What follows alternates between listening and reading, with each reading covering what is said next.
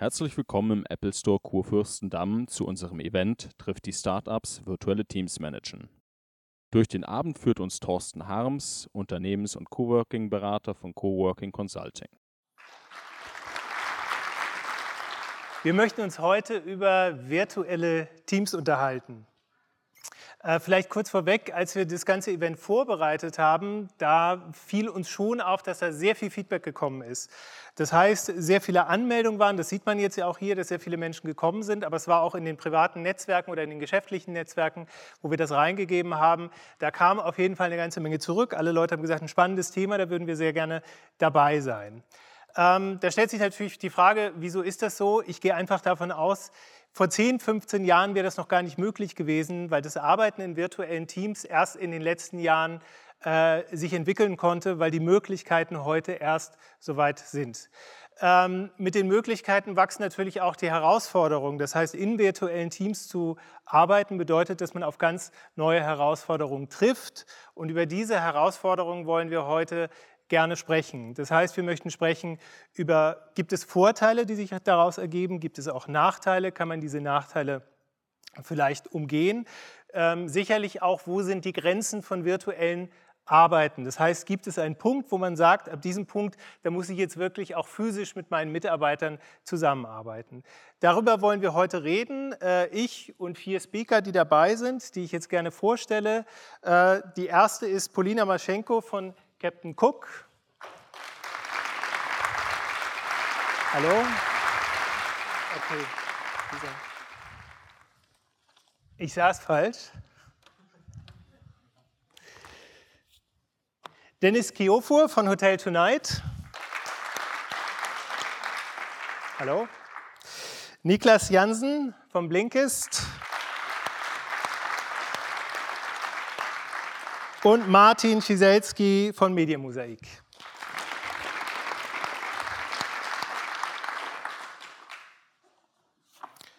Gut, ähm, schön, dass ihr hier seid. Äh, ich würde gerne mit Polina anfangen. Also erstmal würde ich ganz gerne, dass du ein bisschen was erzählst, was du machst, woher du kommst, so ganz kurz. Äh, und dann stelle ich die erste Frage. Bitte. Sehr gerne. Ähm, hallo alle zusammen, mein Name ist Polina, ich bin Gründerin von dem Startup Captain Cook. Äh, Captain Cook ist eine mobile App äh, zum Kochen, die jeden Tag die Frage beantwortet, eigentlich, was die Frage stört jeden von uns, was koche ich heute eigentlich? Ähm, wir machen das ganz speziell. Jeden Tag bieten wir nur drei Rezepte und verbinden diese Rezepte mit Produkten und Preisen von lokalen Supermärkten wie Rewe, Alnatura und Biocompany. Also, und damit wollen wir eigentlich das Kochen so einfach wie nie gestalten. Mhm. Okay, danke. Was ich dich fragen möchte, also wir, wir sprechen hier ja auch über Leadership, das heißt, wir sprechen über virtuelle Teams und Leadership. Gibt es irgendwelche Skills, von denen du sagen würdest, jetzt auch im Vergleich zu anderen Teams, die anwesend sind, die an, äh, wo die Teammitglieder anwesend sind, die ein Leader haben sollte, wenn er mit virtuellen Teams zusammenarbeitet? Ähm, ich glaube, man soll wirklich Geduld mitbringen und auch die ähm, wirklich Bereitschaft, mit, ähm, mit virtuellen Teams auch viel mehr Zeit zu investieren, auch äh, mit Leuten zu sprechen. Also das heißt, jeden Tag, es gibt so viele unterschiedliche Aufgaben, die operativ zustande kommen sollen und eigentlich, man kann darauf auch nicht verzichten. Aber gleichzeitig, wenn man sich schon darauf einstellt, dass man hat ein virtuelles Team und du willst auch, dass äh, dein Unternehmen auch international wächst, du kannst darauf nicht verzichten. Du sollst auch dir klar sein, man muss Zeit investieren, man muss mit Leuten viel mehr sogar sprechen, man muss mit Leuten auch die Sachen absprechen und sie wirklich so weit wie möglich auch mitnehmen. Also deswegen, ich, ich, also für mich persönlich, das wäre tatsächlich Geduld und die Bereitschaft, auf die Leute zuzugehen und sie mitnehmen. Hm. Und kommunikative Fähigkeiten. Genau, ganz genau. Wie funktioniert bei euch denn die Kommunikation in erster Linie? Ähm, es gibt unterschiedliche Kanäle. Also natürlich, wenn äh, unser Team, also ein bisschen zum Background, also unser Team ist äh, verteilt zwischen Berlin und San Francisco. Also das ähm, größte Teil von dem Team sitzt auch in Berlin. Und äh, natürlich, es geht nicht ohne unterschiedliche Tools. Und wir nutzen auch zum Beispiel die Tools wie Slack. Das ist so wie ein Chat-Tool, wo man unterschiedliche Kanäle nutzen kann. Zum Beispiel ganz spezifische, zum Beispiel für Entwickler ein Kanal, für Social Media. Und wir kochen zum Beispiel sehr viel. Deswegen wir haben ein spezifisches Kochkanal, wo mhm. die Leute äh, spezifische Themen besprechen können. Und das hilft uns unheimlich sehr. Dann haben wir auch jede Woche ähm, äh, unbedingt montags ein äh, wöchentliches Gespräch, wo alle Teammitglieder zusammensetzen und auch ähm, Aufgaben äh, besprechen so dass alle ungefähr das Gefühl haben, dass sie Ahnung haben und auch äh, gewisse Interesse mitbringen, nicht nur für eigenes Gebiet, aber auch eigentlich äh, über das große, also über das äh, also Big Picture, was eigentlich in dem Unternehmen passiert, was passiert in unterschiedlichen Bereichen, dass die Leute lernen tatsächlich miteinander zusammenzuarbeiten. Das heißt, also es gibt Slack, es gibt äh, für Management-Tool wie Trello, wo man auch mhm. unterschiedliche Tasks äh, einstellen kann und natürlich äh, über Skype, über Google Docs, also alle möglichen Tools, die man einsetzen kann, äh, versuchen wir auch ein bisschen auszufiltern. Und ähm, also wie gesagt, mhm. Tools sind auf jeden Fall am Start und man versucht so viel wie möglich miteinander zu kommunizieren, weil eigentlich zu viel Kommunikation gibt es nicht. Also okay. es muss einfach da sein. Aber die Tools sind schon Voraussetzung, sonst wäre es eigentlich nicht möglich. Es wäre, also es war auch früher möglich. Also ich meine, mhm. wenn es noch Internet noch nicht so gab, die Leute haben am Telefon immer besprochen. Aber natürlich, es war begrenzt. Jetzt sind ungefähr auch die Hürden gefallen äh, in dem Fall, dass wenn man irgendwas Spezielles fragen muss, dann muss man abwarten bis zur nächsten äh, Telefonkonferenz, äh, das in einer Woche passiert. Jetzt durch diese unterschiedlichen Tools kann man, das, äh, kann man die Fragen sofort stellen und fast direkt auch die Antwort erwarten. Das mhm. heißt, es ist viel schneller geworden und natürlich davon profitieren wir. Mhm. Okay, danke. Martin, magst du dich vorstellen? Ja, äh, Martin, aktuell Geschäftsführer der Firma Medienmosaik. Ähm, angefangen allerdings mit diesem ganzen Thema virtuelle Teams Menschendienst bei mir los 2001. Ähm, da habe ich so die ersten Wikis, auch mit den ersten Wikis gearbeitet, äh, beim amerikanischen Online-Broker mitgearbeitet, der nach Deutschland kam mit der ersten New Economy Bubble. Und da habe ich schon gemerkt, wow, spannendes Thema. Virtuelle Zusammenarbeit, gerade natürlich über den großen Teich hinweg, äh, interkulturelle Themen, die dazu kamen, Tools, äh, welche nutzt man, welche nicht. Ähm, da ging es los da habe ich mich dafür interessiert und das war dann sozusagen das Thema auch jetzt vom Medienmosaik, eben die Frage, wie nutzt man eben diese Werkzeuge, wie führt man, wie arbeitet man in den Teams zusammen, wie verändert sich auch die Form der Zusammenarbeit. Mhm. Da kam ja auch im Vorfeld äh, das Thema oder das Stichwort agile, agile Methoden. Ja. Kannst du da vielleicht ein bisschen was zu erzählen? Ja, ähm, also agiles Management ist ja so in aller Munde oder auch so Ansätze wie Design Thinking. Ähm, da ist mir irgendwann mal aufgefallen, da spricht man von äh, Prototyping, Rapid Prototyping, Software etc. Aber wo ist das Prototyping für die äh, soziale Interaktion, also das Team-Prototyping? Ähm, ich nenne es halt auch Social Prototyping. Weil ich glaube halt eben dieses Ausprobieren von der Interaktion im Team ist immer wieder neu, es muss immer wieder neu ausprobiert werden etc. Und das braucht halt bestimmte Ansätze. Das macht man nicht einfach so. Und wenn man es macht, kann man sich da gut dran aufreiben. Da gibt es bestimmte Werkzeuge. Thema Agil. Ähm, da spricht man ja auch mal von agiles Management. Was ist es eigentlich? Und da hatten wir uns gerade eben auch schon ein bisschen Backstage drüber unterhalten. Im Kern geht es für mich immer darum, dass man sagt, okay, es gibt mentales, emotionales und soziales Agilitätsmanagement. Also man muss sozial agil sein, also mit verschiedenen kulturellen Kontexten klarkommen. Leute kommen, Leute gehen, eine hohe Dynamik drin. Mental, du musst halt einfach auch gucken, wie verarbeitest du die ganzen Informationen, wie kriegst du Informationen raus aus deinem Kopf, wie kannst du loslassen, wie kriegst du neue rein. Und emotional, klar, Leute äh, frustrieren, es gibt äh, Konflikte, äh, es gibt Ups und Downs. Und äh, sich davon sozusagen nicht unterkriegen zu lassen, ist so die dritte Agilität. Und die muss man halt entwickeln, trainieren. Und da gibt es verschiedene Möglichkeiten. Das kann man on the fly machen. Oder mit der Erfahrung kommt es natürlich auch von selbst. Aber es gibt auch mittlerweile Möglichkeiten, das halt einfach auch zu begleiten. Und das ist das, was ich halt auch mache. Und ist da jetzt ein, äh, also bei dem, was du geschildert hast, da hätte ich jetzt gedacht, okay, das ist in nicht virtuellen Teams auch der Fall.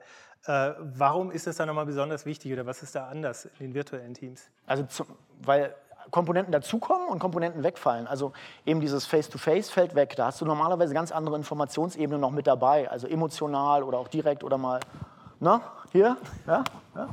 Den hier machen oder in die Augen gucken einfach oder ich kann den anderen riechen. Das soll man nicht unterschätzen, was da einfach dazukommt, um mit Konflikten umzugehen. Also es gibt zum Beispiel auch, wenn man virtuell arbeitet und weiß, das Projekt wird zu 99 Prozent virtuell laufen, dann muss man sowas auch virtuellen Kickoff hinkriegen, weil es wird weiter so laufen. Und wenn man sich dann trifft, dann sollte man es eigentlich nur im Konfliktfall machen.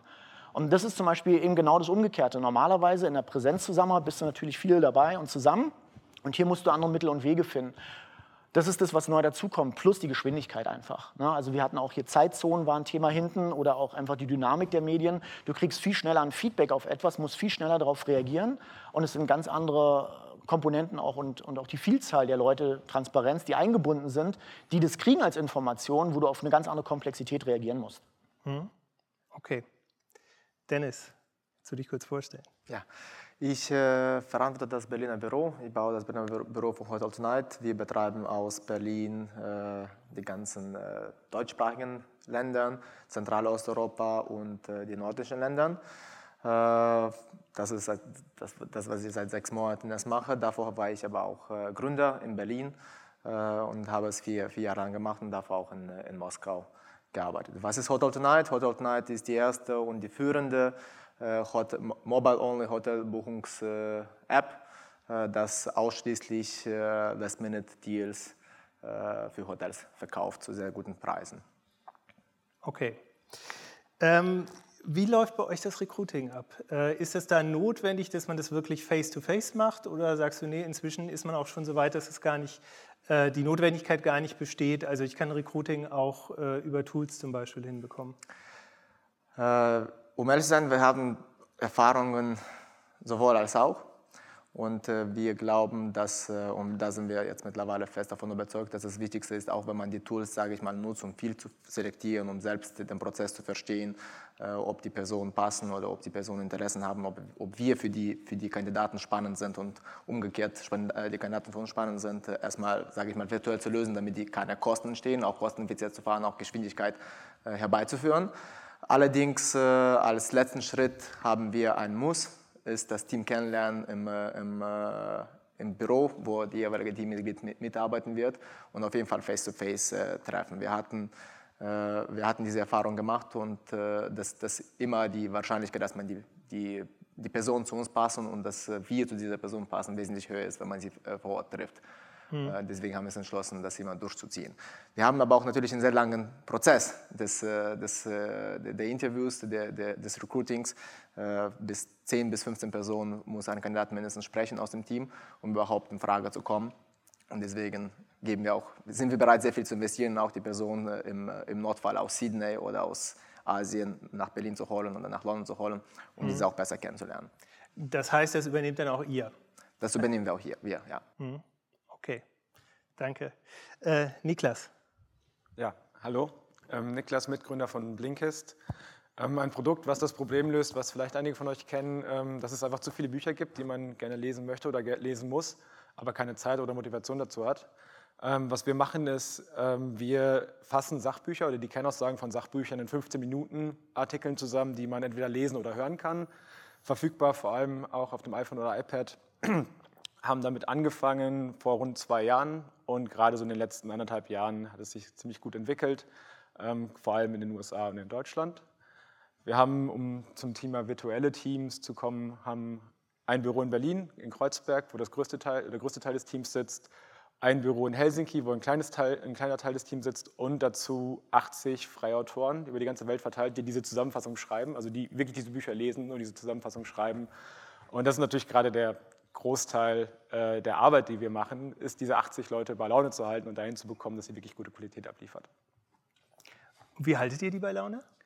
Ähm, das ist so eine Mischung aus ähm, viel Kommunikation, viel Transparenz. Ich glaube, ähm, gerade für Leute, die nicht im Tagesgeschäft wirklich eingebunden sind, sind ja Freelancer in dem Fall, ähm, ist es wichtig, dass man ab und zu auch mal Informationen, die man vielleicht sonst mit dem Team teilen würde, einfach auch mal außerhalb des Teams kommuniziert. Ich glaube, das ist was, wo wir am Anfang so ein bisschen Probleme hatten, so ja, wollen wir jetzt wirklich unsere Umsatzzahlen, unsere Kundenzahlen, unsere, unsere Investorenzahlen wirklich außerhalb des Unternehmens teilen, wo wir irgendwann gesagt haben, ah, das Schlimmste, was passieren kann, ist, ähm, beziehungsweise wenn ich es erzähle, irgendwo kommt es sowieso irgendwann äh, wieder bei mir zurück über große Kreise. Und was wir gemerkt haben, ist, wenn die Leute das Gefühl bekommen, dass man wirklich sehr offen und ehrlich mit ihnen umgeht, sind sie deutlich motivierter. Und natürlich, wenn es gut funktioniert, sind die Leute noch mehr motivierter, weil sie merken, sie arbeiten wirklich an etwas, was funktioniert und nicht nur irgendwie klein vor sich her dümpelt. Mhm. Was wir sonst noch machen, ist, ähm, dass wir die Leute auch mal einladen. Also dann aus dem Virtuellen in die Präsenz holen, dass wir dann kleine Get-togethers für die Freelancer organisieren, Weihnachtsfeiern organisieren, wo allerdings nicht alle kommen können, muss man ganz ehrlich sagen. Dadurch, dass viele auch in den USA oder in Australien sitzen, die fliegen wir dann nicht extra dafür ein. Hm. Okay, also dann auch wieder ganz klassisch. Genau, da sind hm. wir, ja. Äh, macht ihr das auch? Also was, was macht ihr, um die Mitarbeiter, wie du so schön gesagt hast, bei Laune zu halten? Vielleicht auch im Sinne so einer Corporate Identity, die muss ja auch hergestellt werden. Das ist ja häufig leichter, wenn man an einem äh, Platz ist. Also wie schafft ihr das, dass man auch so etwas wie gleiche Werte vielleicht vertritt bei virtuellen Teams? Ich will auch gerne die Frage äh, an die anderen wer auch immer möchte. Ich kann gerne anfangen. Natürlich, wo, wenn wir jetzt über Kultur sprechen, über Unternehmenskultur äh, sprechen, ist wieder, komme ich zum Punkt, was ich davor besprochen habe, Recruiting zurück. Mhm. Das ist, glaube ich, der erste Schritt, wo, wo man äh, sehr, sehr stark darauf achten muss und äh, deswegen sprechen wir auch so viel mit, mit den jeweiligen Kandidaten, um zu verstehen, ob wir kulturell passen, ob wir die gleichen Werte besitzen, ob wir die gleiche Energie haben, ob wir die gleiche Vorstellung haben, wie man ein Geschäft aufbaut, wie man einen Kunden, wie man ein Hotel, sage ich mal, behandelt. Äh, das stellt sich in diesen 15 Diskussionen, das sind meistens 15 bis 20 äh, Stunden, die wir mit der Person verbringen, schon einfacher heraus. Äh, da fängt alles an. Das ist allerdings damit nicht getan natürlich. Ich, was danach wichtig ist, kommunizieren, wirklich ständig äh, Meetings äh, zu, zu, zu, vereinbaren. Am Anfang, wir hatten ein Beispiel, als, als ich selbst angefangen habe, hatten wir Meetings mit, äh, mit den Kollegen aus San Francisco und wir hatten keinen Stoff zu besprechen, weil wir eben noch nicht tief drin waren. Trotzdem haben wir die Meetings uns aufgezwungen, um überhaupt mhm. diese Möglichkeit zu haben, miteinander zu sprechen voneinander zu lernen, voneinander zu, zu lernen, zu lernen wie, wie, wie eine tickt, wie der andere tickt, äh, was sind unsere Vorstellungen und äh, mittlerweile jedes Mal, wenn wir ins Meeting reingehen, sind wir wesentlich effizienter äh, und wir wissen, was und wie wir mit dem äh, jeweiligen Teammitgliedern sprechen können. Also sprich, diese, diese Art von Kommunikation, diese Art von festen Strukturen in, äh, in, äh, in der Kommunikation in Meetings ist enorm, enorm wichtig. Zweiter Punkt ist natürlich Transparenz. Äh, wir als äh, US-Startup äh, sind mit den Mitarbeitern, meiner Meinung nach, ich habe auch selbst in Deutschland, in Deutschland ein Startup gegründet, wesentlich transparenter als alles, was in Deutschland passiert. Wir kommunizieren nicht nur die Investorenzahlen, was, was, was für Funding, wie viel Geld auf dem Konto stattfindet, wie viel Umsatz, wir wissen alles. Mhm. Wird alles offen darüber gesprochen und dadurch wieder baut man eine Kultur auf, die, die äh, Vertrauen Mhm. mit aufbaut. Das, das, heißt, sämtlichen Mitarbeitern gegenüber wird klar und transparent kommuniziert, wie es gerade je, auch mit den Zahlen im Unternehmen jedem, jedem wird genau das Gleiche kommuniziert. Wir haben mhm. jede Woche ein, äh, ein Meeting. Leider werde ich es heute verpassen, weil ich äh, gerade hier bin. Aber wir haben jede Woche ein Meeting, äh, wo wir äh, Updates machen, wo unsere Founder ein Update machen, egal was mhm. es ist, wenn es ein Update über Finanzierung äh, oder über, über äh, Umsätze oder über Kosten, alles wird offen an alle mhm. Mitarbeiter kommuniziert. Okay. Du hast gerade einen spannenden Punkt angesprochen, ja. kurz mal nachher, weil du sagst, wird allen das Gleiche kommuniziert. Ich meine, klar, du, du, schickst zwar die gleiche Information raus, aber die Frage ist, was kommt natürlich bei den Leuten an? Ne? Und jeder nimmt natürlich mit seinem Erfahrungshintergrund die Dinge unterschiedlich auf oder verarbeitet sie halt. Und das finde ich auch wieder eine spannende, weil du Kultur angesprochen hast. Ne? Ich glaube halt, die Kultur ist am Anfang natürlich ganz stark vom Gründer getrieben, von der Gründerin. Dann ist es irgendwann das Kernteam und dann ist es irgendwann die Brand meines Erachtens. Und dann ist natürlich die spannende Frage, wie kriegst du halt so eine Kultur, wo die Leute es unterschiedlich wahrnehmen, interpretieren diese Informationen, auch wie gehst du mit so einem, irgendwann ja Selbstdynamiken um. Entstehen ja Selbstdynamiken. Dynamiken. Ne? Und wie kannst du als Gründer bestimmte Sachen loslassen oder wie gehst du auch in die Kontrolle? Wir hatten vorhin kurz mhm, das, das finde ich ganz spannend. Das ist ein sehr, sehr guter Punkt. Äh, was wir jetzt, wir versuchen natürlich, wir sind mittlerweile fast 200 Leute mhm. über fünf äh, äh, Städte weltweit verteilt, in Sydney, in Paris, in Berlin, London, San Francisco und Toronto. Äh, sprich, es ist schon schwierig, diese Strukturen mit aufzubauen, dass wir offen darüber kommunizieren. Wir versuchen aber so wenig wie möglich Interpretationsraum in diesen Kommunikationen zu lassen. Mhm. Äh, wie wir es genau machen, wir haben auch jede paar Wochen immer Q&As mit den, mit den Gründern, was wieder, wo jeder Mitarbeiter, jeder, jede Teammitglied, unabhängig wo er ist, eine offene Frage stellen kann, egal was es ist. Es kann super kritisch sein, es kann äh, nett sein, es kann äh, etwas sein, was, äh, was äh, eben Interpretationsbedarf, also Interpretationsspielraum hatte. Äh, und der Gründer dann, äh, beziehungsweise das Team, der jeweilige Teammitglied oder der jeweilige Leader, der, der diese Frage beantworten kann, beantwortet diese auch offen. Und dadurch vermindern wir zumindest diesen Interpretationsspielraum, damit die Kommunikation, die, die Transparenz etwa, in etwa das Gleiche ist. Wie, äh, wie könnt ihr, Entschuldigung, wenn ich dich unterbreche, äh, wie könnt ihr dafür sorgen, dass euch dabei, jetzt sage ich mal, keiner durch die Lappen geht? Äh, dass sich jemand ausklingt und, und mental oder wie auch immer einfach nicht mehr dabei ist?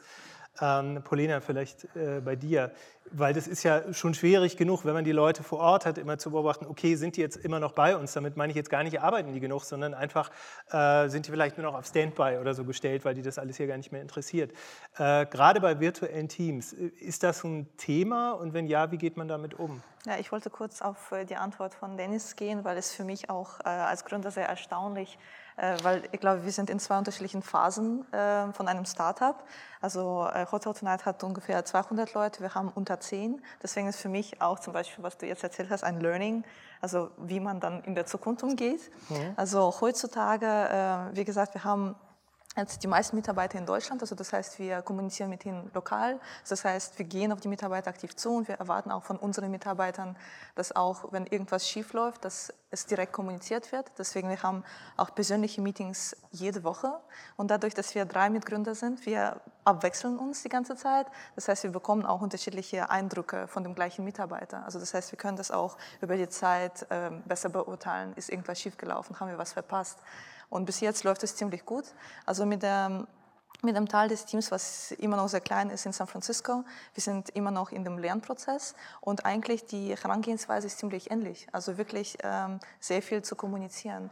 Und zum Beispiel, wir hatten bei uns ähm, so, sowie positive als negative Erfahrungen gehabt äh, im, im Bereich ähm, wirklich Einstellung von den Mitarbeitern, also Onboarding. Und das wollte ich so extra noch ansprechen, die ersten paar Wochen. Was in diesen ersten paar Wochen passiert, ich glaube, ziemlich, also sehr, sehr wichtig ist. Also das heißt, also weil die ganze Dynamik von einem Startup, alles passiert so schnell. Ja, und man kann wirklich Mitarbeiter in der Zeit auch verlieren. Also zum Beispiel, wir haben eine Mitarbeiterin angestellt, ähm, wir haben versucht, so viel wie möglich zu erzählen, auch über Skype, über unterschiedliche Meetings. Und dann erst nach vier, sechs Wochen, ich glaube eher nach sechs Wochen, ich bin hingefahren und dann hatte ich Möglichkeit, mit ihr persönlich zu arbeiten. Und dann haben wir schon gefühlt, okay, wir sind nicht auf dem gleichen Stand. Mhm. Und dann haben wir gedacht, okay, eigentlich, also jetzt hat man so viel verloren, es ist vielleicht besser, dass wir uns trennen. Und, aber das gleiche Fehler haben wir nicht nochmal gemacht. Und jetzt haben wir noch eine Mitarbeiterin eingestellt, und ähm, wirklich auch Geld investiert, dass wir die Mitarbeiter auch eingeflogen haben äh, nach Berlin. Und erste Woche hatte sie auch mit dem ganzen Team zusammenzuarbeiten. Wir haben sie besser kennengelernt. Sie hat auch besser unsere Werte kennengelernt, weil Wert ist nicht nur, was man eigentlich als Wort sagt, so zum Beispiel sind wir gehen miteinander freundschaftlich um oder wir respektieren einander. Das merkt man einfach, wenn man in dem Team ist. Ja? Mhm. Und deswegen, das funktioniert auch am besten, wenn man auch vor Ort ist. Deswegen, diese Onboarding-Phase ist für uns sehr wichtig, auch für diese ganze Anfangsphase und dann über die Zeit, dass, äh, dass es besser zusammenstärkt. Auch wenn man der Mensch umso nach verlässt, trotzdem man mhm. hat das Gefühl, man hat hinter dem Rücken ein Team, das hinter einem steht. Das heißt, in der Onboarding-Phase sollte man wirklich noch zusammen sein, wenn ich dich jetzt richtig verstehe. Nachher kann man die Leute so ein bisschen äh, freilassen, in Anführungsstrichen, aber beim Onboarding ist es schon wichtig, ähm, dass man da auch eingebunden ist in die Idee des Unternehmens. Ich finde das extrem wichtig. Wie gesagt, Vielleicht es gibt unterschiedliche Teams, es gibt unterschiedliche Beispiele. Auf unserem persönlichen Beispiel, für uns hat es sehr gut funktioniert. Deswegen, ich würde das immer wieder machen. Mhm. Und ähm, es kann, man kann natürlich überlegen, okay, das sind die Kosten, man investiert in die Flüge, wo soll man wohnen, alles Mögliche. Aber wenn man auf der anderen Seite nochmal darüber nachdenkt, wie viel würde man dann investieren in ähm, neues Recruiting, neue Mitarbeiter zu suchen, äh, zu interviewen und alles Mögliche. Eigentlich, wenn man das vergleicht, dann, ähm, also die Kosten stehen gar nicht äh, im Vergleich. Das ist nicht das Wichtigste. Man muss wirklich in Mitarbeiter Zeit und auch Geld also investieren, damit mhm. es besser läuft. Ja. Okay, dann, dann nochmal, weil das finde ich ganz spannend. Wo ist der neuralgische Punkt? Wo muss man wirklich aufpassen auf die Mitarbeiter? Also wenn wir jetzt, weil wir reden ja hier auch von Startups, äh, wenn wir hier von Wachstumsphasen reden, äh, vielleicht Niklas, wo hattest du das Gefühl, jetzt ist das besonders wichtig? Weil das ist ja für Startups ein großes Thema, das Team. Also viele, wenn sie anfangen, denken ja mal, ja wichtig ist jetzt die Kohle, ist natürlich auch alles wichtig, aber viele Investoren werden einem sagen, nee, das Team ist das eigentlich Wichtige und wenn das zerbricht oder wenn das nicht harmoniert, funktioniert es nicht wo ist der Punkt, wo man sagt, jetzt müssen wir aufpassen, auch was das Team angeht, das nicht direkt bei uns ist gerade? Ich glaube, das ist ganz spannend, weil wir gerade genau an diesem Zeitpunkt sind. Wir sind jetzt 20 Leute und wir merken jetzt mittlerweile, okay, ähm, wir sind zwar immer noch relativ nah beieinander, aber es wird größer und es gibt immer weitere Strukturen, die sich auch etwas weiter von den Gründern entfernen, was auch von uns sehr stark gewollt ist. Ähm, und jetzt muss man aufpassen, dass sich nicht irgendwie so Subkulturen zum Beispiel bilden. Und ich glaube, so aus Erfahrung, was man von anderen Leuten, die diese Schritte gemacht haben, ist so 20 bis 25 ein kritischer Punkt, wo, an, wo es anfängt, etwas auseinanderzugehen. Und ich glaube, um das noch, was auf Polina gesagt hat, einzugehen, ist, es fängt noch einen Schritt vorher an, vor dem Onboarding beim Recruiting. Man muss, glaube ich, sehr, sehr genau aufpassen, dass man Leute findet, die mit der Idee, wie man arbeiten möchte, auch umgehen können. Also ich glaube, viele würden sagen, ja klar, sie wollen selbstbestimmt arbeiten, im Erd, wenn man sie mhm. fragt, aber wenn es dann wirklich soweit ist, gibt es viele Leute, die sagen, ah, eigentlich bin ich gar nicht so komfortabel damit, jetzt mich selber zu organisieren. Eigentlich habe ich es ganz gerne, wenn man mir vielleicht so ein bisschen Direktion vorgibt. Und deshalb muss man schon im Hiring aufpassen, dass man die richtigen Leute findet, sie dann im Onboarding begleiten. Dann, wie du sagst, die Transparenz haben, offen sein, dass immer äh, auch zugänglich sein. Also man muss Informationen teilen, muss auch in der Lage sein, Rückfragen zu beantworten. Da ist ein Tool bei uns in dem Fall, was Polina erwähnte, Slack, sehr, sehr gut, weil es im Instant Messaging Tool ist, asynchron funktioniert und jeder Mitarbeiter einfach jederzeit eine Frage rüberschießen kann, ohne jetzt jemanden zu stören. Und dann ist natürlich wichtig, dass man auch als zum Beispiel als Gründer auf die Fragen antwortet und sich auch wirklich Zeit nimmt, die richtige Antwort zu finden und sagen, nee, ich habe nicht zu schreiben, nee, ich habe jetzt keine Zeit, ich melde mich später, sondern auch wirklich mhm. sagen, okay, die Frage ist berechtigt. Der dritte wichtige Punkt dann ist vor allem diese Dezentralität hinzubekommen, Klarheit zu schaffen. Ähm, das, was wir gerade sehr, sehr stark versuchen, ist wegzugehen von Rollen also von, oder von Titeln, Marketingmanager oder Produktmanager, hin zu sagen, okay, es gibt eine Rolle, die dafür verantwortlich ist, dass die iOS-App äh, definiert, designt und spezifiziert wird. Und an diese Rolle sind folgende Verantwortungen geknüpft. Und so ist relativ klar, und das ist im ganzen Unternehmen ersichtlich, man, wir haben das geteilt, also man, jeder Mitarbeiter kann sehen, welche Rollen es gibt und wer welche Rolle ausfüllt und welche Verantwortung in dieser Rolle stecken. So immer klar ist, von der Rolle erwarten wir diese fünf Sachen. Und es ist nicht so, okay, du bist der Produktmanager, bau eine App, sondern diese fünf Sachen wollen wir von dir haben. Ähm, nicht nur wir, sondern das ganze Team als Organisation. Und je klarer man ist in dem, was man erwartet und je klarer man die Ziele setzt, umso weniger, glaube ich, besteht die Gefahr, dass man irgendwann auseinanderbricht. Ähm, mhm. Also wieder die Transparenz, die Klarheit, dass die Leute. Ja, genau, also Trans Transparenz und vor allem ja Klarheit in dem, was man gegenseitig voneinander erwartet. Also nicht nur, was, was man als Unternehmen von der Person erwartet, sondern auch, was die Person vom Unternehmen erwartet. Das ist, glaube ich, auch mhm. ganz wichtig. Wie wichtig, sind da, genau, wie wichtig sind da Hierarchien? Genau, Na, also zu, zur Hierarchie vielleicht äh, gleich noch, aber ich würde gerne noch da an, kurz anknüpfen mit den Rollen. Ähm, ich finde einen schönen Slogan mittlerweile, from goal to role. Also der, der Trend ist mittlerweile auch von den Objectives und von den Zielen weg eher zu diesen Rollendefinitionen und Rollenklarheiten zu haben und auch zu gucken, was sind die Aufgaben, die erledigt werden müssen. Und das ist wiederum jetzt auch nochmal, weil du vorhin auch zu dem Unterschied gefragt hattest, jetzt zum klassischen äh, zur Arbeit. Ich glaube, ähm, in, den, in den virtuellen Teams hast du teilweise unglaublich viel Rollenkonfusion und Diffusion. Wer ist für was eigentlich zuständig? Äh, wer muss auf was jetzt hier reagieren? Und teilweise musst du auch im Sekundenbruchteil in eine andere Rolle umswitchen. Im einen Moment bist du derjenige, der pitcht, im nächsten Moment bist du der Techniktyp, dann ruft dich deine Freundin an oder mailt dich irgendwie an. Dann bist du quasi wieder in einer Private-Rolle. Äh, und diese, diese Reibung, die du da einfach hast, auch gerade als Gründer oder mittendrin, das ist auch nichts, was du, was du früher, sag ich mal, hattest, weil du jetzt einfach auch erreichbarer bist, auch in Situationen erreichbar bist in verschiedenen Rollen. Und das braucht halt auch einen bestimmten Umgang, also auch von, von der von mentalen wieder Agilität. Wie schnell schaffe ich es da umzuswitchen, ohne dass es mich aufreibt? Das ist einer der größten Reibungspunkte überhaupt. Und Hierarchie, ich meine, das Lustige ist ja, wir sprechen in diesen virtuellen oder Netzwerken und alles von wegen weg von den Hierarchien. Und äh, das mag zum einen stimmen, aber zum anderen gewinnt dadurch Status äh, sehr viel mehr an, an, an Punkten. Also Reputation, Status, ganz anderes Status.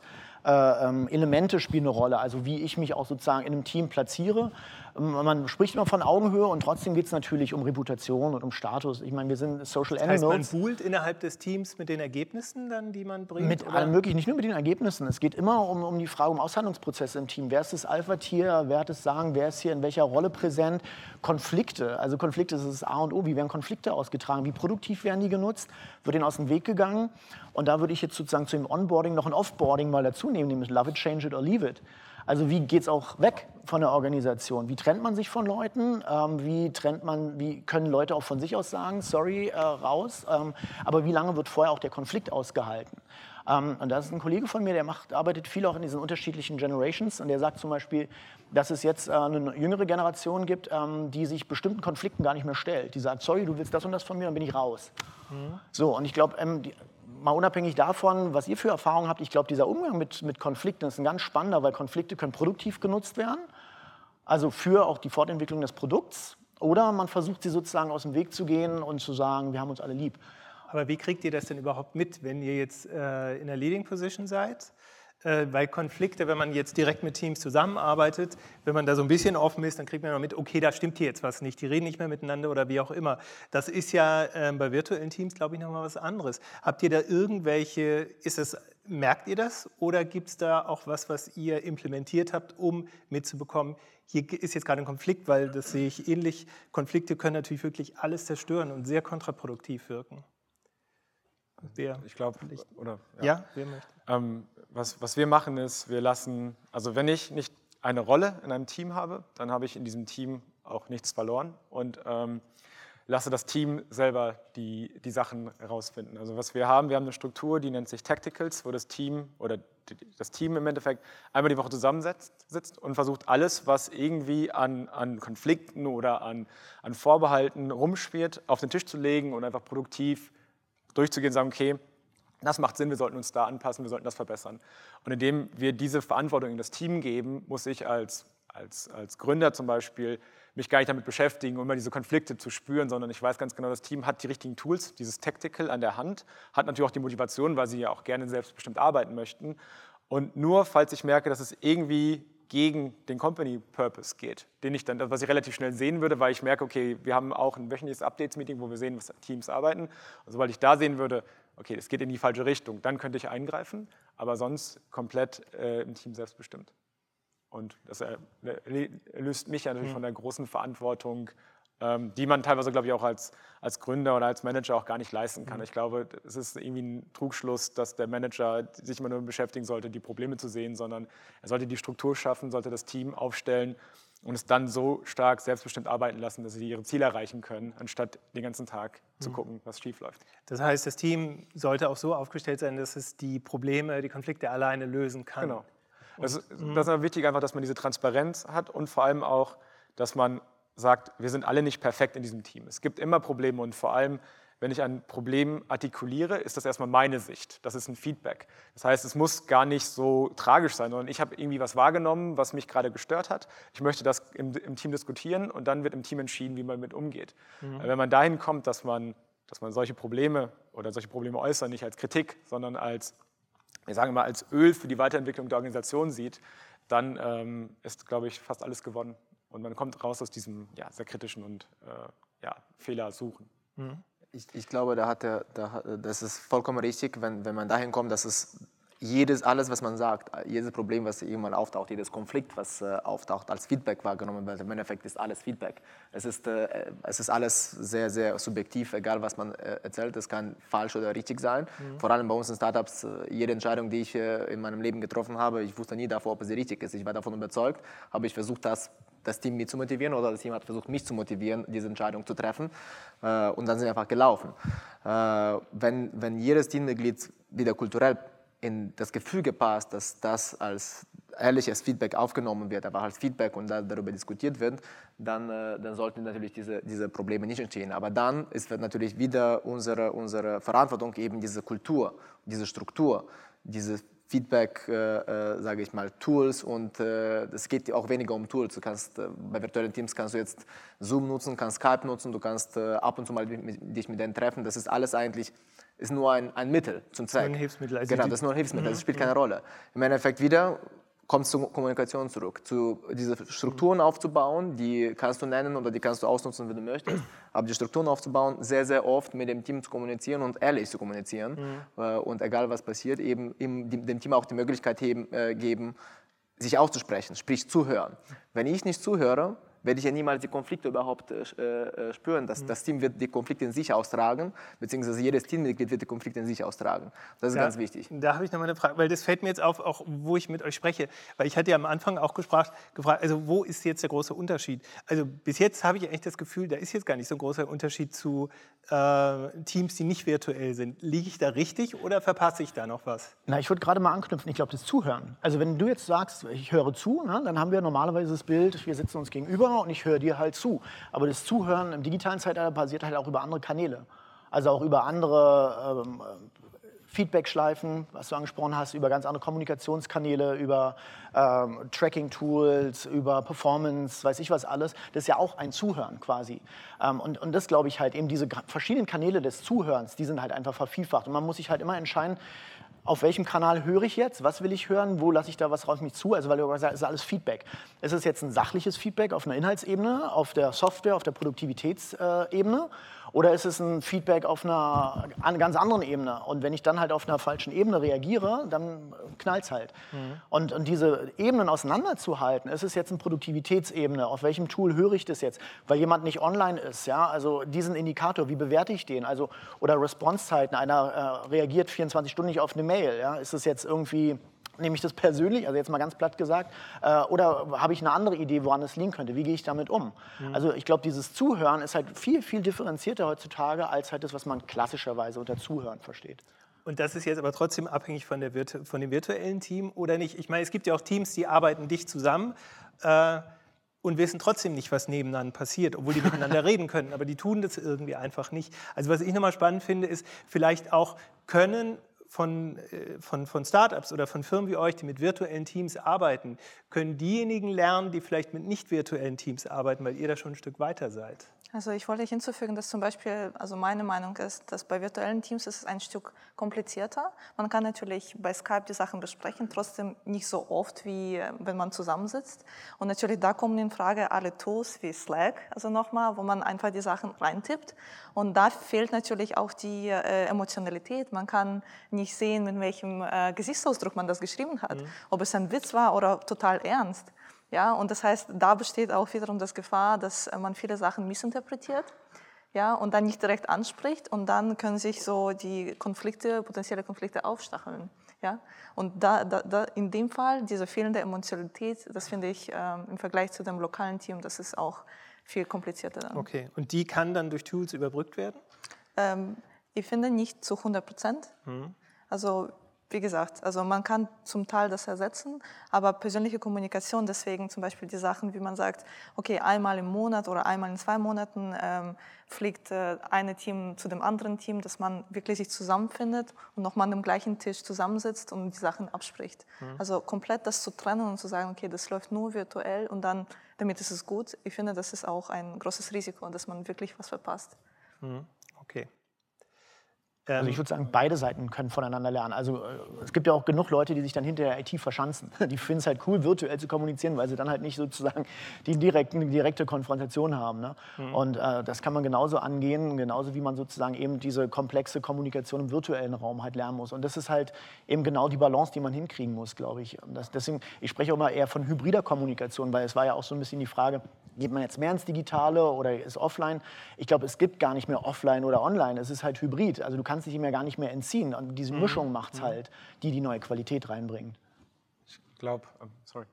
Ich glaube, was man, was man was man lernen kann, ist Teams, die zusammensitzen. Das Thema Transparenz wird oft gar nicht so wichtig genommen, weil man sagt, man sieht sich ja eh, wir sprechen ja in der Kaffeemaschine. Mhm. Da finde ich aber zum Beispiel Tools, wie, ihr, wie du sie von erwähnt hast, zu sagen, okay, es gibt einmal die Woche gibt's ein All-Hands-Meeting, es gibt eine Q&A, sowas sollte man trotzdem haben, obwohl man nebeneinander sitzt. Das Zweite ist, man sollte auf jeden Fall auch Klarheit haben. Nur weil man nebeneinander sitzt, heißt es nicht, dass man sich nicht klar darüber sein sollte, was man von dem anderen erwartet. Aber nur weil man irgendwie im Notfall über fünf Meter über den Laptop rüber äh, sich streiten kann und sagen, das habe ich aber eigentlich von dir erwartet, sollte das trotzdem nicht der Fall sein. Ich glaube, das Dritte, was, was wir gelernt haben, was bei virtuellen Teams unglaublich wichtig ist, dass man äh, Bottlenecks äh, verhindert. Also es darf nie der Fall sein, dass derjenige, der, oder es darf generell nicht der Fall sein, dass es eine Person gibt, die so wichtig ist oder so viel Verantwortung oder so viel Wissen hat, dass der Rest nicht arbeiten kann, wenn diese Person nicht da ist. Gerade im Beispiel für verschiedene Zeitzonen, wenn jemand 12 oder 24 Stunden entfernt von jemandem ist, kann es natürlich nicht sein, dass diese Person alles weiß und die anderen immer warten müssen. Ähm, und da können Tools natürlich helfen, da können Wissensmanagement, Datenbanken helfen. Aber ich glaube, das ist halt so dieser Gedanke zu haben, es darf nie ein Team geben, wo eine Person so wichtig ist, dass der Rest ohne diese Person nicht arbeiten darf. Das gilt im virtuellen Team, aber meiner Meinung nach auch im, im Team, was nebeneinander sitzt. Also ich glaube, wenn man diese drei mhm. Sachen nimmt, kann man viel daraus lernen für sein physisches Team.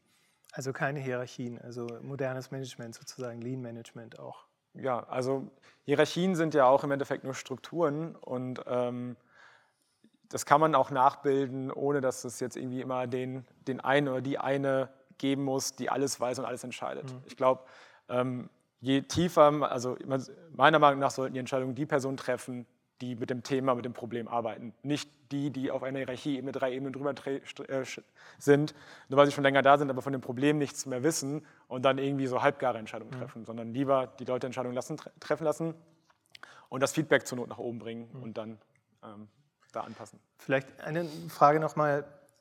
hat einer von euch mal das Gefühl gehabt, die Kontrolle zu verlieren? Also viele, die jetzt auch so, so in Leading Positions sind, die behaupte ich jetzt mal, die wissen auch, die finden es auch ganz gut, wenn sie wissen, was passiert eigentlich gerade bei mir in der Firma. Wer ist jetzt wo irgendwie, wer hat was gemacht?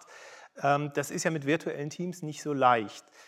Auch vielleicht was den Output angeht, also den Output der Arbeit. Das kann man nicht immer so überprüfen. Und vielleicht denkt man auch mal, der sitzt jetzt den ganzen Tag am Strand oder die, aber macht irgendwie gar nichts und ich weiß da gar nichts davon. Ist das ein Thema für euch oder sagt ihr, nee, so will ich gar nicht arbeiten? Ich will jetzt gar nicht wissen, wo die sind. Es geht darum, dass die Institution bzw. die Organisation als Ganzes funktioniert.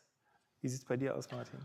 Ähm, also sagen wir so, ich selber beschäftige mich natürlich ganz viel mit der Frage Loslassen und Kontrollverlust, weil ich glaube, das ist ein ganz wichtiges Element. Gerade, also gerade als Gründer musst du halt immer schauen, du hast zwar eine tolle Idee, aber in dem Moment, wo du sie an den Markt bringst und das Feedback bekommst, merkst du eigentlich erst, ach, das war die Idee. Also und da musst du halt viel auch loslassen von den Ideen, die du eigentlich im Kopf hattest und dann adaptieren und aufbauen und anpassen. Ähm, Loslassen und, und, Kontrollverlust gehört dazu. Ähm, ich glaube aber, dass dieses Thema in der, in der Company selber Kontrollverlust zu spüren, also auch im Umgang miteinander im Team, das ist halt eine Frage, ähm, die wird halt, glaube ich, teilweise, wir hatten ja vorhin diese Frage mit dem Team, das Team muss es für sich lösen, ich will mich da rausziehen als Führungskraft. Das wird, glaube ich, häufig dann über die Kultur versucht abzufangen, so nach dem Motto, ich habe zwar keine Kontrolle mehr, aber die Kultur äh, passt und die Leute, ich vertraue denen. Und deswegen kann man sich da eigentlich auch mit dem Kontrollverlust, glaube ich, ganz gut anfreunden, wenn man das hingekriegt hat. Mhm. Die Frage ist, wie kommt man da hin?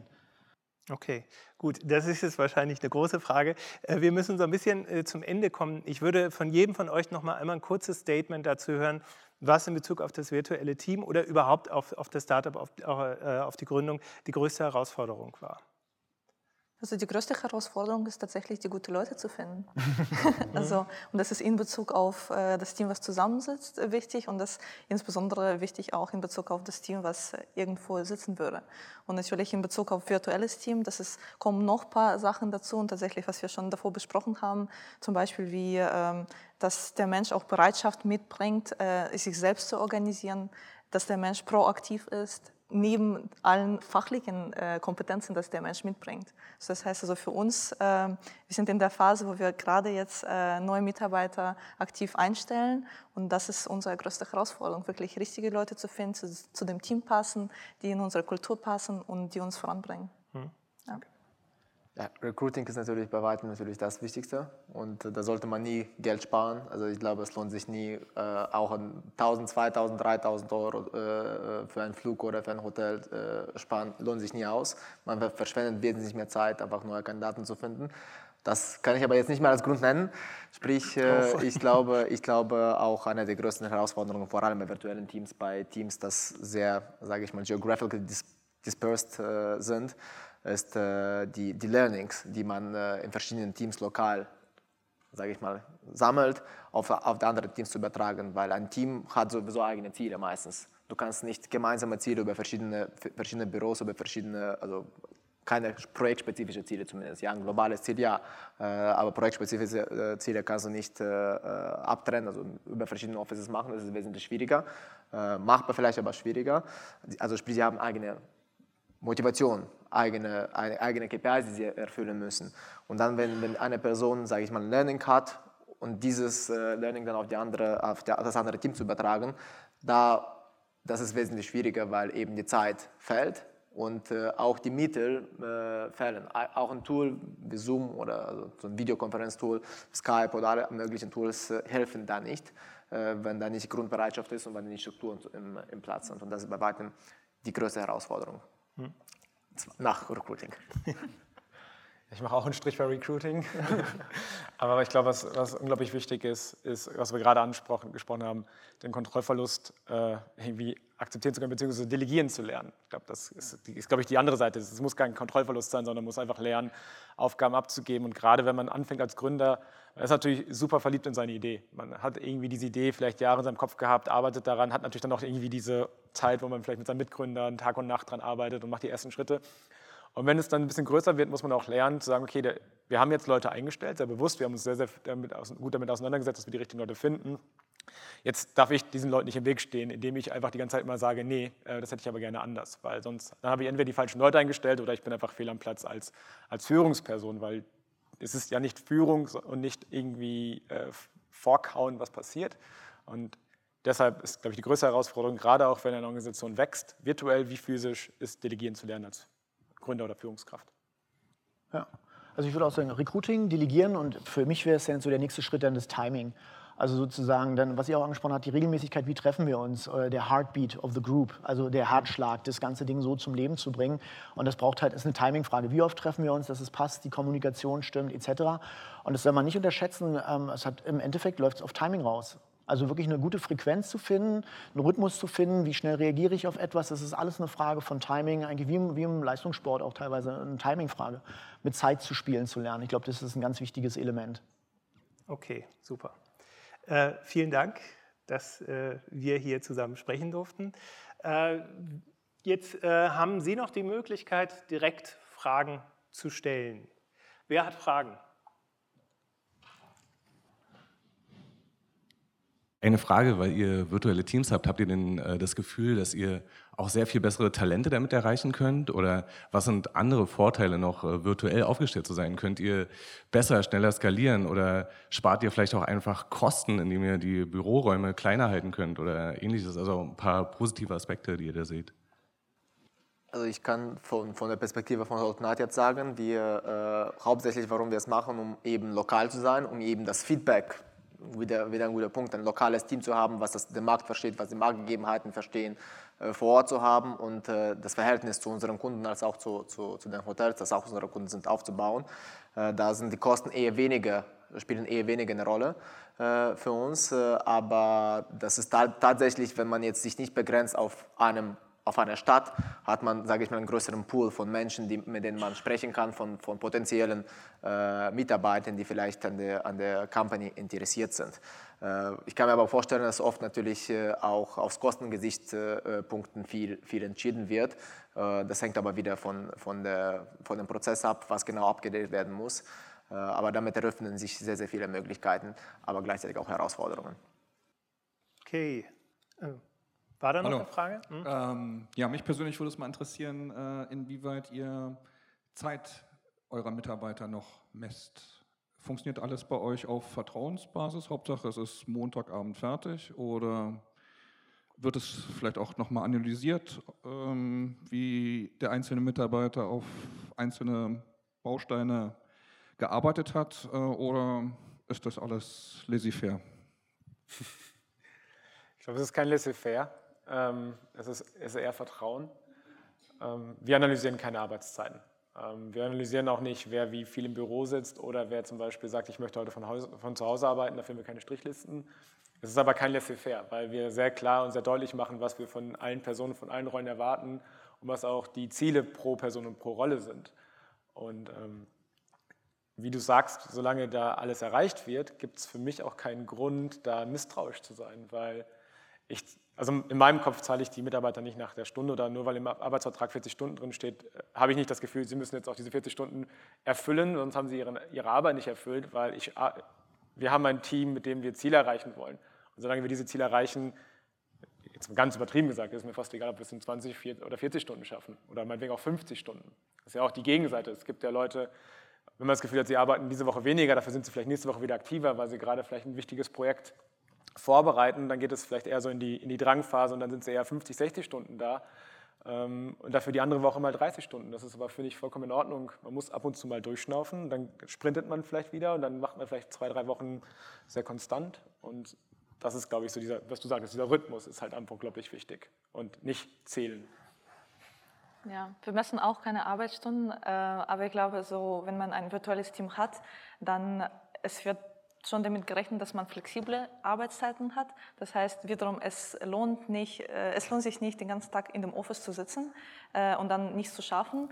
Aber gleichzeitig wird ungefähr auch erwartet oder es ist auch normal, dass man vielleicht um 11 Uhr abends in Deutschland mit den Mitarbeitern in Amerika spricht, also wenn es wirklich nötig ist. Also das heißt eigentlich, dass es, es geht um Flexibilität und darum, dass man effizient arbeitet. Und wenn man für irgendeinen Task äh, weniger Zeit braucht und dann nach Hause geht und versucht, ihren ähm, also Life-Work-Balance irgendwie aufrechtzuerhalten, das ist komplett normal und eigentlich wir sind glücklich, wenn Mitarbeiter das auch schaffen würden. Natürlich vorausgesetzt, dass wir auch unsere Ziele als Unternehmen auch schaffen. Und es ist auch wieder eine Kulturfrage, weil das, das Spannende ist ja eben, wenn wir jetzt über virtuelle Teams sprechen und einer bestimmten Startup-Kultur etc., ähm, dann sind hier auch noch ein paar, sage ich mal, positive Beispiele, aber genauso gut kann man auch eben, eben diese Tools wirklich benutzen, jetzt nicht um Zeit zu messen, aber wirklich Produktivität zu tracken. Also zu gucken, wer hat wann welches Dokument angefasst, wer hat was da drin gearbeitet. Und das ist natürlich dann immer die Frage, auf welche Kultur stößt es. Also ich kenne das halt auch aus größeren Unternehmen, wo so eine Tools eingeführt werden. Und da ist dann, ähm, also ich kann ganz konkret sagen, es ist halt eine große deutsche Bank zum Beispiel und da wurden dann diese Tools überhaupt nicht mehr angerührt. Weil wusste, wir werden da getrackt, wir werden da halt überwacht, da gibt es halt bestimmte Daten und da habe ich keinen Bock drauf, dass mein Chef das weiß. Und dann wurden diese Tools einfach nicht benutzt, die waren tot.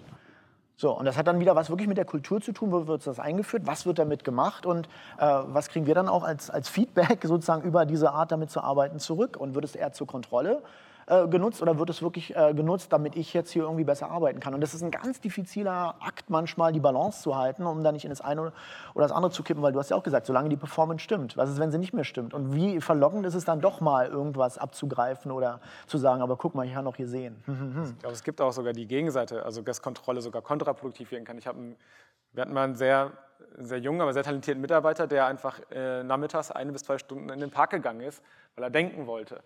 Äh, würde man jetzt so nach dem altmodischen Konzept durch den Park gehen, wäre niemals als Arbeitszeit durchgegangen. Ähm, aber das war genau das, was er brauchte. Und dann kam er danach und hat dann zwei, drei Stunden wirklich super produktiv fokussiert an dem Thema gearbeitet, hat Lösungen entwickelt, äh, hat mir mit den Ohren geschlackert. So hätte ich das jetzt verboten, gesagt, nee, du kannst nicht in den Park gehen, weil du bist dafür bezahlt, dass du an diesem Schreibtisch sitzt, wäre das niemals äh, möglich gewesen. Deshalb eher, auch wie du sagst, die negativen Beispiele von Kontrolle überwiegen da oft und deshalb lieber den Freiraum lassen. Ja, oft, oft arbeiten wir in einem sehr, sehr kreativen Umfeld, beziehungsweise einem Umfeld, was wir gar nicht kennen. Und das heißt, wir haben keine Prozesse, oft bauen wir die Prozesse selbst auf. Und erst wenn die Prozesse aufgebaut sind, kann man eben sowas messen, sage ich mal. Und deswegen ist eben zwei Stunden Kreativität im Park, äh, im Park äh, sehr oft angebracht und sogar wichtig äh, zu ermöglichen. Äh, und da sind die meisten, also so wie ich weiß zumindest, äh, sehr viele Startups auch so aufgestellt, dass sie sehr viel Flexibilität haben geben, aber auch gleichzeitig wieder fordern von, äh, von ihren Teammitgliedern.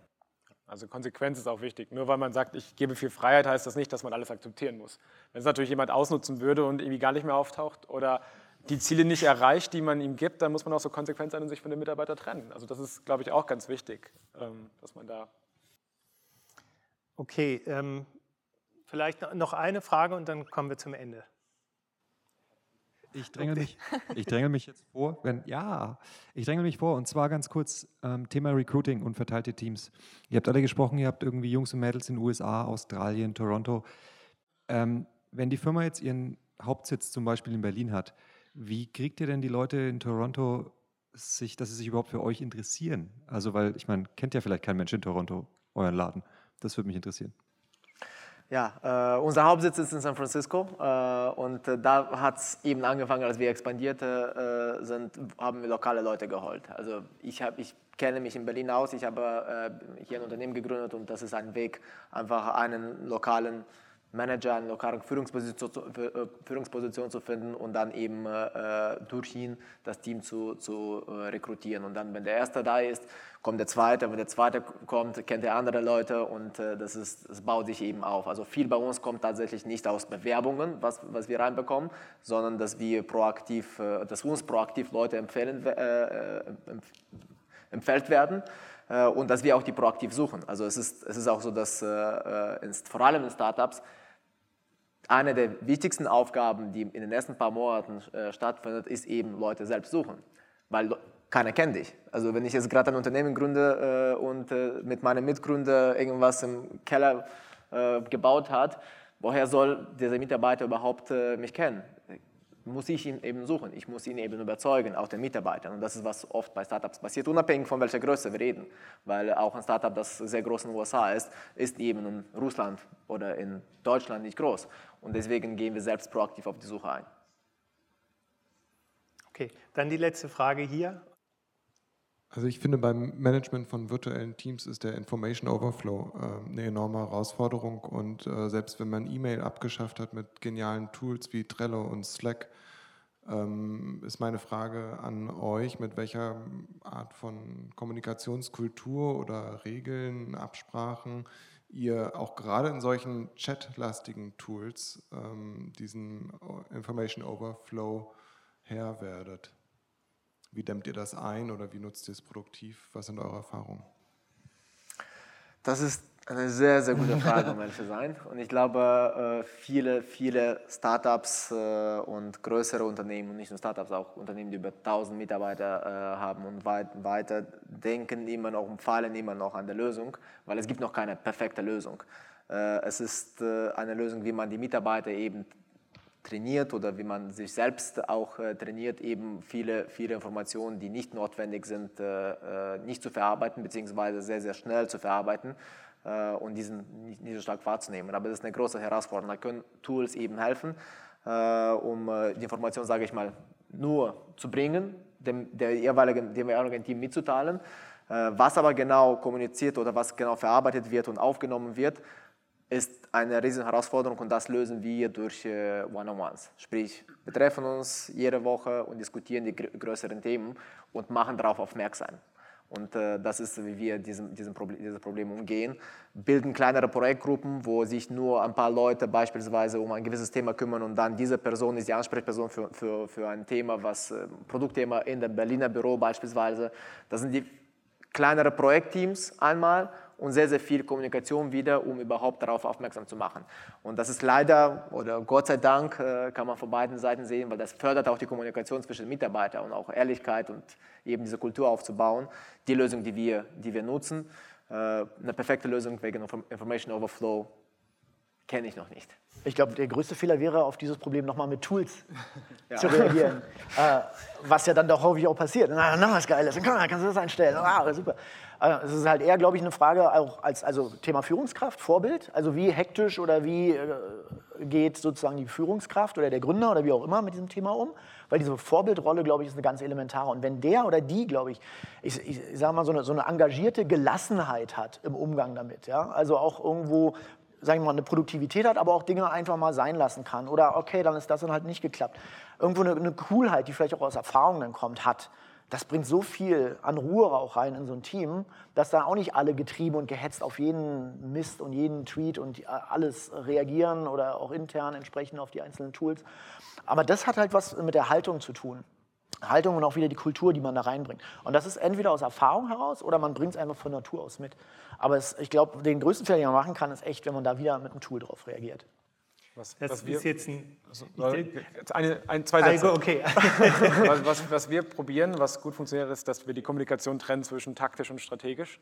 Das heißt, Chat für taktische Fragen, Roadblocks, die gerade existieren, wo ich irgendwie schnell eine Antwort brauche, strategisch diskutieren, in bestimmten Meeting-Formaten oder in bestimmten anderen Kreisen und nicht über, über das Instant Messaging zum Beispiel. Entscheidungen auch niemals oder nur, wenn sie wirklich klein sind, über Instant Messaging oder über Tools treffen und da lieber sich miteinander unterhalten über Face-to-Face -face oder halt über Skype. Äh, wir bedanken uns recht herzlich bei Ihnen und wünschen noch einen schönen Abend. Dankeschön.